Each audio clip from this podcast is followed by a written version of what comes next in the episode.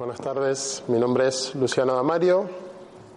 Eh, me conocen la mayoría. Eh, hoy de lo que vamos a hablar es, vamos a hacer una charla introductoria de lo que es la fase que empezamos ahora, en el 2017, pero vamos a hacer un repaso desde el 92 a esta parte, un poquito, como para eh, saber qué es lo que está sucediendo a nivel planetario y a nivel eras. ¿Ok? Entonces, según los mayas, en 1992 entramos en el tiempo del no tiempo, en 1992. El 11 de agosto del 99 sucede un evento muy importante que es un eclipse de sol. Entonces, este eclipse de sol eh, lo que marca es una etapa que los mayas dicen que dura 13 años hasta el 21 de diciembre o 22 en algunos casos, 21-22 dependiendo del punto del planeta, 21-22 de diciembre del 2012. ¿Ok? Entonces, durante este tiempo, que son 13 años, eh, lo que sucedería sería un cambio energético, un final de una era. Nosotros estábamos en la era de Pisces y supuestamente a partir del 21-22 de diciembre del 2012 pasamos a lo que es la era de Acuario. ¿Qué quiere decir todo esto? Bueno, para empezar hay que aclarar un par de puntos, hay que situarse.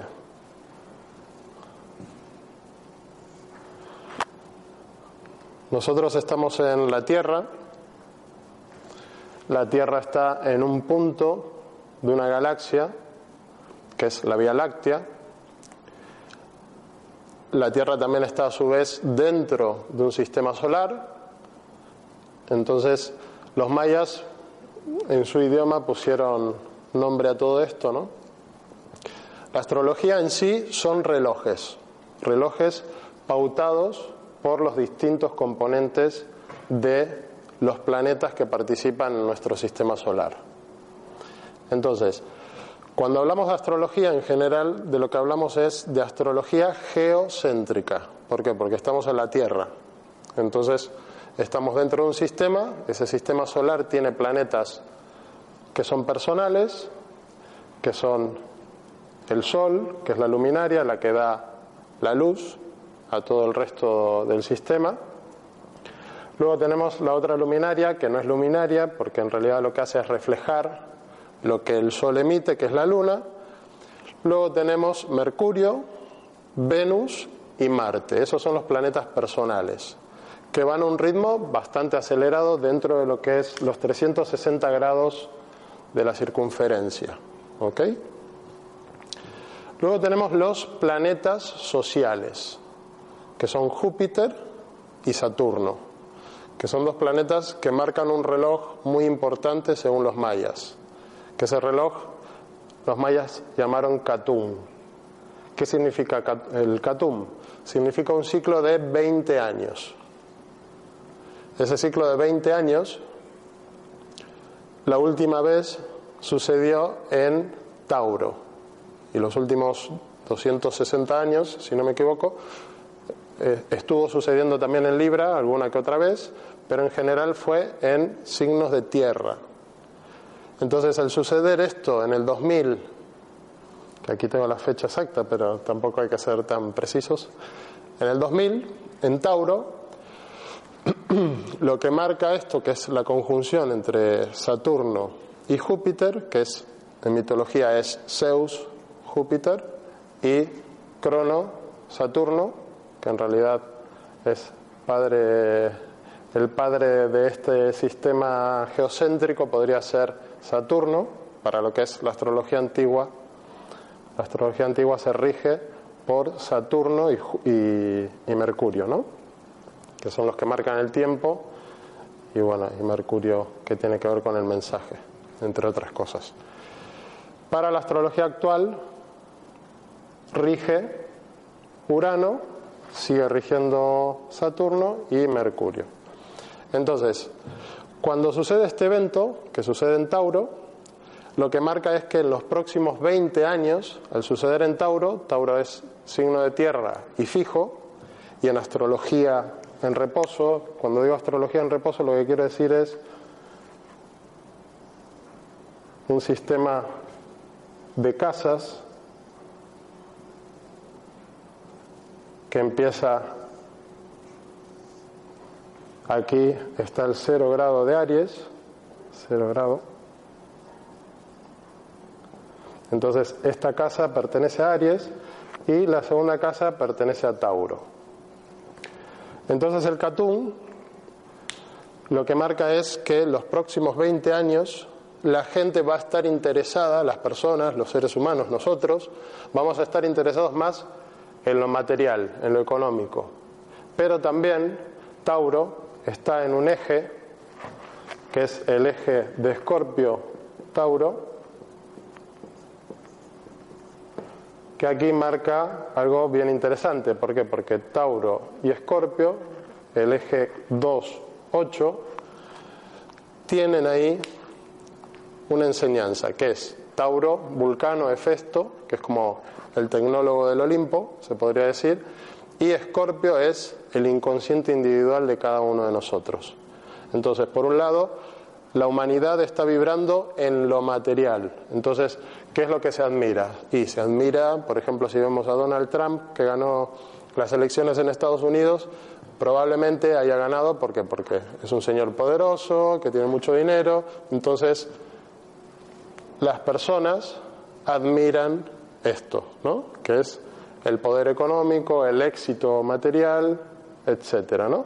Pero por otro lado, la humanidad está vibrando en lo que es la energía del el mago, ¿no? El encontrarse en, en, sacar a la luz lo que está oculto, ¿no? Lo que está ahí en tinieblas, que tiene que ver con el inconsciente individual.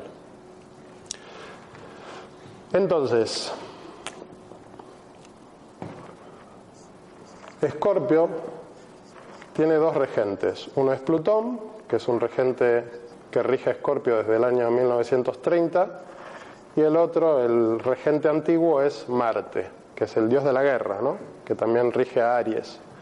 Y Tauro, el regente es Venus, aunque el regente esotérico es Vulcano, de lo que hablábamos antes, de Festo, ¿no? el tecnólogo del Olimpo, que es hijo de Zeus, de Júpiter. Toda esta mitología ya van a entender a dónde me dirijo un poco, ¿no? Entonces, en el 2020 lo que sucede es que después de un montón de años, de 260 años, en 1980 el Catum, o sea, la conjunción entre Júpiter y Saturno, fue en Libra, pero el resto de años fue en signos de tierra, ¿no? Y en el 2020 hay dos fechas importantes. Una es el, aquí tengo el machete, una es eh, el 17 de marzo del 2020, que aquí lo que sucede es hasta el 3 de abril del 2020, que se produce una cuádruple conjunción, un stellium, en el signo de Capricornio, ¿no?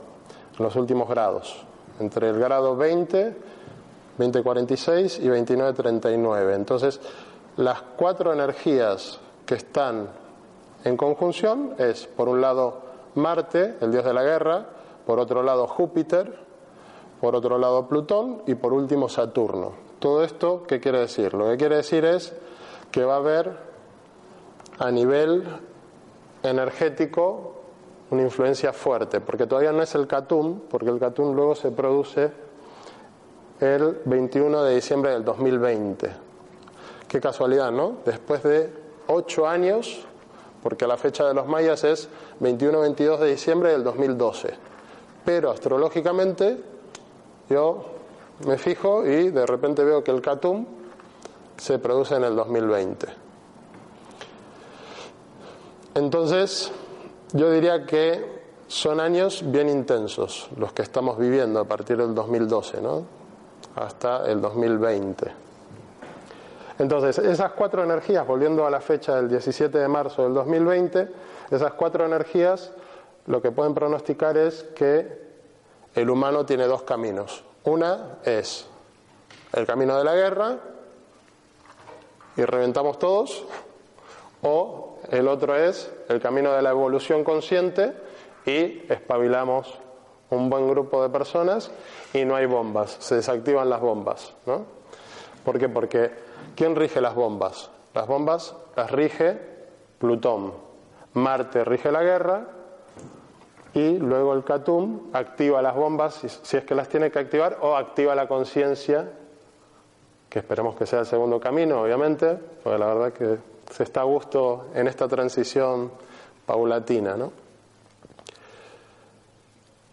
¿Qué es lo que va a pasar a partir de octubre del año que viene? Lo que va a pasar es que Júpiter entra en Escorpio y se vuelve a activar la casa 8 del zodiaco en reposo. Entonces es el inconsciente individual de cada uno de nosotros. Entonces, durante el tiempo que esté Júpiter en Escorpio, que es aproximadamente de un año, lo que va a suceder es que los humanos vamos a estar poniendo luz en cada uno de nosotros. Los Hopis, la piedra Hopi, la famosa piedra Hopi, dice que la transición de era es de uno en uno, ¿no? De una persona en una persona. ¿Por qué? Porque lo que no va a suceder es lo que la mayoría de la humanidad está esperando, que es que venga papá Estado y te facilite las cosas, que esa es la sociedad patriarcal, ¿no? La sociedad patriarcal, patriarcal que siempre está esperando que eh, venga alguien externo, llámese Dios, llámese Estado, llámese quien sea, y te eche una mano. Entonces, esto no va a suceder así. Lo que va a suceder es que cada uno de nosotros vamos a tomar autoridad sobre nuestras vidas, bueno, cada uno de nosotros, ojalá sería muy positivo, no pasaríamos a, a una cuarta o quinta dimensión, como se dice por ahí, pasaríamos a una dimensión bastante elevada si los 7 millones de habitantes cambian el chip. Bueno, la esperanza sería con, con menos cantidad y alcanzaría, ¿no? Entonces, Durante ese año, o sea, 2000, a partir de octubre del 2017, durante ese año, Júpiter va a estar transitando y entonces va a empezar a intensificar el proceso que marcó el Catún en el 2020. ¿no? ¿Qué otra cosa, para situarnos mejor y para seguir un poco con el hilo de las profecías mayas, los mayas decían que nosotros estamos ellos anticiparon un poco lo que luego a nivel astronómico se, fueron, se fue comprobando, ¿no? que estamos dentro de una Vía Láctea. Ahora mismo la NASA dice que el universo es como un gran cerebro y que cada galaxia es como una neurona y entonces hay un paralelismo entre lo que es nuestro cerebro y el universo entonces, esta Vía Láctea en la que vivimos es un granito de arena dentro de un universo enorme, ¿no? Esta Vía Láctea tiene 100.000 años luz, o sea, un montón, unas distancias enormes. ¿Qué pasa? Que la Tierra gira alrededor del Sol, como el resto de planetas del sistema solar, ¿no? Luego tenemos que el Sol según los mayas, es como una estrella más de el sistema de las Pléyades. Entonces gira alrededor de Alción, que es la estrella central de las Pléyades. Durante el ciclo de girar el sistema solar alrededor de las Pléyades es de 25.920 años, que es más o menos cada era, o sea, cada era es este bloque, o sea, por ejemplo, terminamos la era de Pisces y estamos pasando a la era de Acuario. ¿Ok? Entonces, cada era son 2160 años. Entonces, Acuario, la era de Acuario, según las profecías mayas, lo que sucede es que esos 25.920 años se termina una era de oscuridad y entonces el sistema solar está en este punto, aquí está el Sion, y a 27.700 años luz, o sea, bastante lejos, está Hunapku, que es el centro de nuestra galaxia. ¿Y qué es lo que está pasando en Hunapku? Lo que está pasando es que está emitiendo unas ondas plasmáticas que lo que hacen es que está cambiando la vibración de toda la Vía Láctea. Este clúster energético, la NASA lo detectó hace unos cuantos años. Y es un clúster que supuestamente tiene 50.000 años luz. O sea que si la Vía Láctea tiene 100.000 años luz, el clúster que es para arriba tiene 50.000 años luz. ¿Y qué es lo que pasa con esto del plasma? Que ahora se está hablando tanto del plasma y demás. Aquí hay un señor que se llama Albert Einstein, que tiene una foto bastante famosa, una de las fotos más famosas, que es la que él saca la lengua, que lo que está diciendo básicamente con esa sacada de lengua, porque Einstein era, estaba muy interesado en la teosofía, en los libros de Blavatsky y demás personajes, hay una triada ahí que es Elena Blavatsky, luego está Alice Bailey y por último está Roerick. Entonces, ¿qué es lo que sucede? Que Albert Einstein se interesaba en, estas, en estos en estos conocimientos. Y también se interesó en visitar a distintas tribus, entre ellas la tribu de los Hopis. Entonces, él, ¿qué quiso decir con esta foto? Quiso dejar un mensaje, ¿no? que también está en otros, eh, en otras, eh, como lo que es el disco solar de los mayas, ¿no? que es en el centro hay una cara que está sacando una lengua grande. Lo que quiere decir es que tenemos que unificar que estamos en un universo dual, este universo dual que es femenino, positivo, o sea, negativo, positivo, femenino, masculino, y así estamos todo el tiempo entre medias, como quien diría, lo que viene a manifestar es que tenemos que unificar lo que pensamos, sentimos y hacemos, y que ese aprendizaje viene a través de la palabra. Y hay un arcano que es muy importante que es el de el diablo, ¿no? El diablo tiene que ver con di hablo, ¿no? Dos diálogos. Entonces hay que unificar el diálogo. ¿Por qué? Porque el diablo también tiene una potencia bien importante. En realidad es todo una cuestión de energías. Cuando hablamos de diablo, sí, hay diablos que están por ahí, que están polulando por ahí, pero básicamente si nosotros estamos fuertes y empoderados, nada de todo eso nos va a afectar, sino que al contrario, nosotros vamos a poder iluminar lo que esté oscuro, ¿no? Siempre y cuando sepamos cómo. Entonces, un punto más a aclarar, que es que en astrología el punto más alto de un mapa natal, de una carta natal, es el medio cielo, que es este punto de aquí, que en el zodíaco en reposo es Capricornio.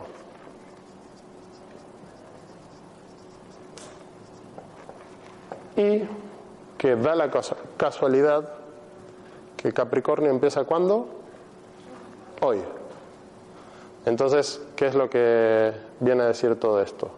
Lo que viene a decir es que Capricornio en el tarot es el diablo.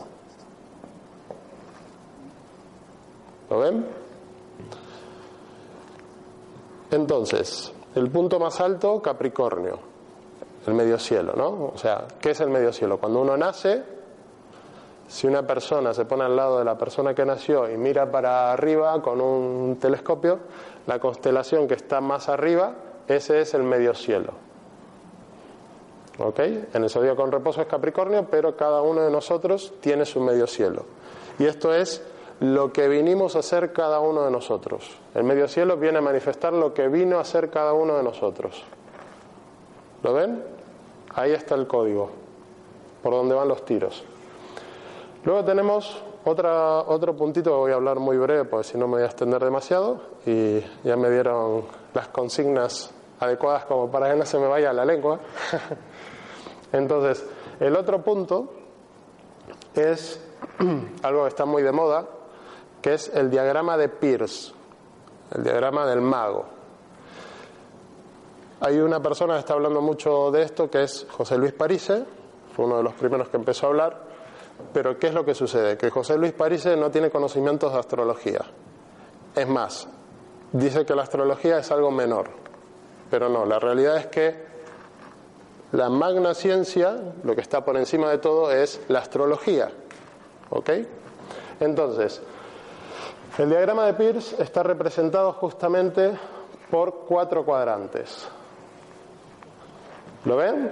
Los cuatro cuadrantes. Uno, dos, tres, cuatro.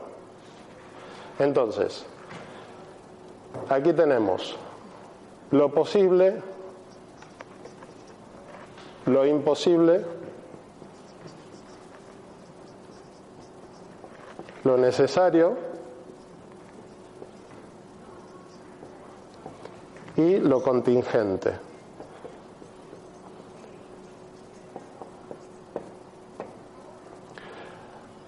Entonces, otra clave más. Se habla de los cuatro jinetes del Apocalipsis. Eh, en el Apocalipsis se habla de los cuatro jinetes. ¿Quiénes son esos cuatro jinetes? Si vemos la carta del mundo en el tarot, tenemos en una punta el humano. Acuario. ¿Lo ven? En la otra punta, un león. Leo. ¿Ven el cruce? ¿Qué es lo que hay que hacer en Pierce? Cruzar de un cuadrante al otro. En realidad la mayoría de la humanidad va girando en sentido agujas del reloj. Pero en Pierce, lo que dice Pierce es que para que se manifieste la magia que se manifiesta en este punto, hay que cruzar de un cuadrante al otro y ahí es cuando se produce la magia. Entonces tenemos que de Acuario, que es el catún que se va a producir el 21 de diciembre del 2020, tenemos que ir a Leo. ¿Que ¿Qué es Leo? Leo es el ego, la creatividad. Es la constelación que está regida por el Sol, tenemos que dejar de ser lunares, que es la necesidad, el estar pidiendo a papá Estado, el estar pidiendo a quien sea, mendigando a través de la luna, y pasar a brillar como soles. Leo. Obviamente, los leoninos que no se la crean, pues en realidad todos tenemos Leo en nuestro mapa, ¿no? Entonces, ese es un punto. Luego el otro punto es el que va desde el cuadrante de lo imposible, que es Escorpio.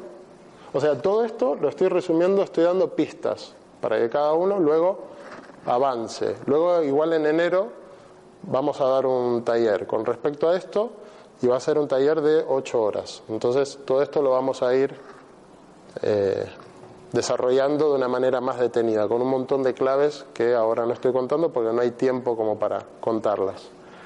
Entonces, la otra es del cuadrante de lo imposible, que es Escorpio, que aquí está el inconsciente individual de cada uno de nosotros, hacia Tauro, que es lo material, lo económico.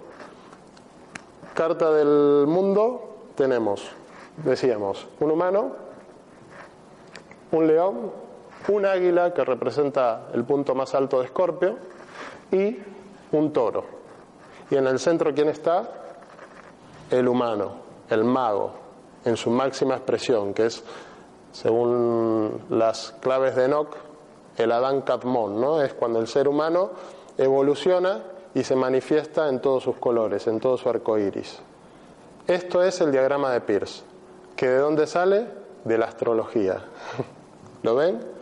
No es que sale de, que este señor Pierce o de... Bueno, hay un montón de orígenes, ¿no? Porque en realidad hay tablas sumerias que cuentan esto del diagrama de Peirce, pero en realidad el diagrama de Peirce es algo tan antiguo como los orígenes. Y supuestamente la ciencia más antigua es la astrología. ¿Ok? Hay más cosas, porque aquí también juega el I Ching, entra el I Ching, ¿vale? Y también eso lo vamos a desarrollar dentro de lo que es el taller de 8 horas. ¿Ok? Bueno, hasta aquí esta charla. ¿Alguna pregunta que quieran hacer? ¿Mucha información?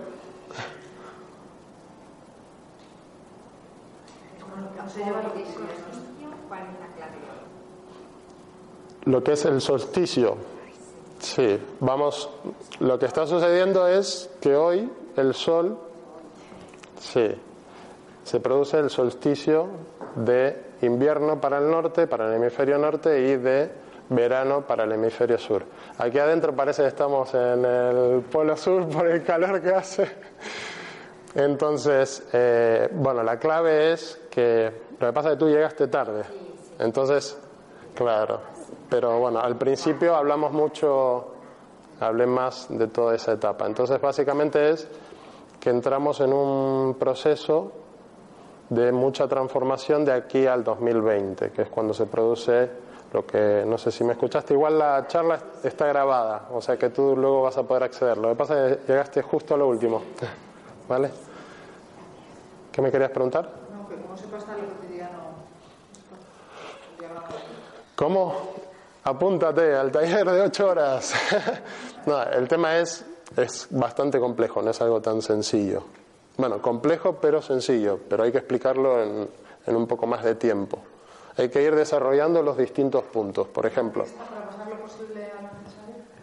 de lo posible a lo necesario. bueno, lo que hay que. Una pista es: Acuario es la humanidad, los grupos sociales. Y hay que pasar a Leo, que es la individualidad. ¿Cuál es el signo más egocéntrico de todo el zodíaco? Leo. Pero el lado positivo de Leo, ¿cuál es? Que cuando está desarrollado, cuando está evolucionado, es una persona sumamente creativa. Es un sol, porque es el planeta que rige a Leo. Entonces es, eh, es brillar desde ahí, pasar de la necesidad de que los demás mm, te echen una mano a el punto medio entre Acuario y Leo, que es estoy en mi centro, vengo aquí para aportar y también para recibir, para que ganen y que yo gane. Esa es la clave, se podría decir, de ese, desde ese cuadrante, ¿no? El cuadrante de, de lo posible a lo necesario. ¿Lo ves? ¿Sí? ¿Alguna otra pregunta? Bueno, hasta aquí entonces la charla. Gracias.